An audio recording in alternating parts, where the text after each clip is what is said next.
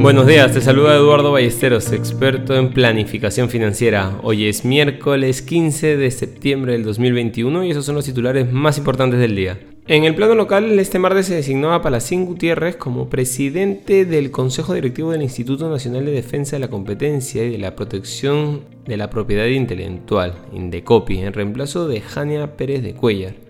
En cuanto al mercado, tuvimos un cierre en su mayoría negativo. El índice general retrocedió un 0.93% y el índice selectivo un 0.99%. Dentro del plano internacional, Google de Alphabet dijo que su presencia en Corea del Sur equivale a casi 10.160 millones de dólares en beneficios económicos para sus usuarios. En un momento en el que el gigante tecnológico estadounidense se enfrenta a un mayor escrutinio por parte de reguladores y políticos. Además, Microsoft dijo el martes que llevará a cabo un programa de recompra de acciones de hasta 60 mil millones de dólares, aumentará su dividendo trimestral en un 11% y nombrará al presidente de la compañía, Brad Smith, como vicepresidente. Y también el personal de la Comisión Federal de Comercio presentará sus conclusiones sobre los acuerdos comerciales que hicieron las plataformas tecnológicas como Facebook y Google y que a veces fueron demasiado pequeñas para provocar una revisión antimonopolio.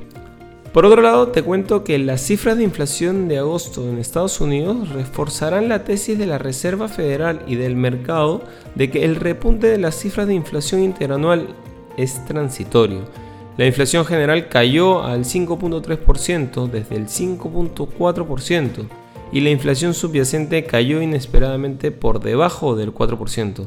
Además, el grupo relativamente pequeño de artículos que empujaron las cifras de inflación al alza en los últimos meses confirmó que su pico ha llegado.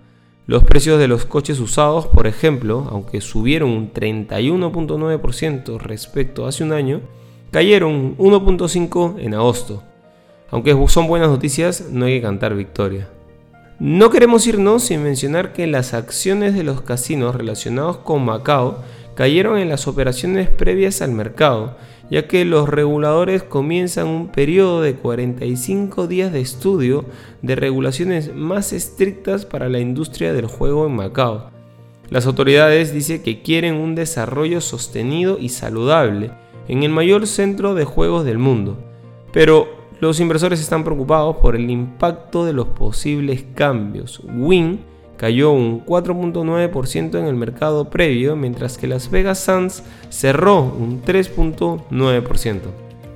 Inversiones al día ya gracias a New Row, la forma más inteligente de invertir en el extranjero. Contáctanos. Este es un espacio producido por Mindtech. Te deseamos un feliz miércoles.